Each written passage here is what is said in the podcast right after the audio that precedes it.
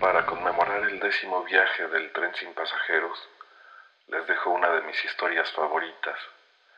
Se llama Colores. Soy el halcón nocturno. Espero que les agrade. Buenas noches.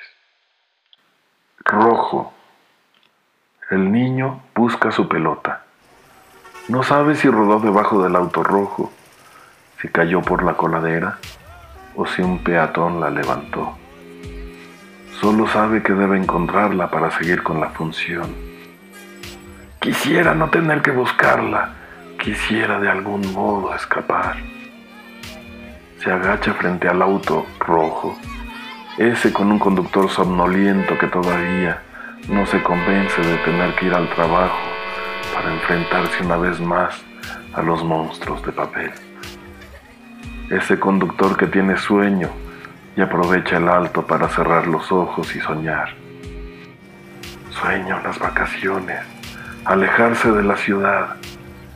Sueña que no se ha casado, que su mujer sigue siendo aquella joven que conoció en la universidad. Cómo quisiera no tener que ir a trabajar. Amarillo. Las luces siempre le han gustado.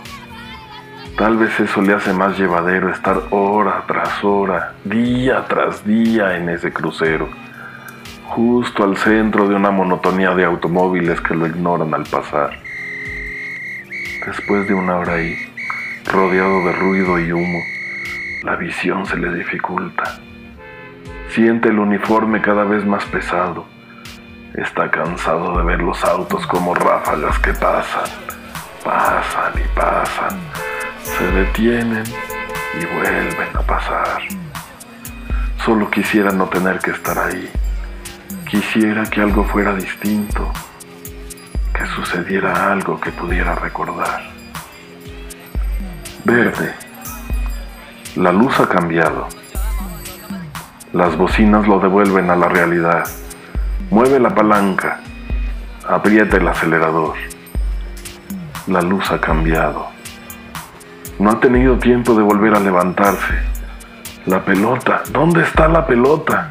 Voltea, la mira, se estira para recogerla. No siente al coche avanzar. La luz ha cambiado. Apresura al del auto rojo para que circule. Apenas escucha un golpe. Tal vez un grito apagado. Después, todos son colores verdes, rojos, amarillos interminables. Luego llegan luces blancas y azules, enmarcadas por sirenas, estridentes sirenas. Esa mañana, si se mira del lado correcto, quizá hubo un genio que concedía los deseos. Solo que los cuentos de hadas no siempre son gratos al volverse realidad.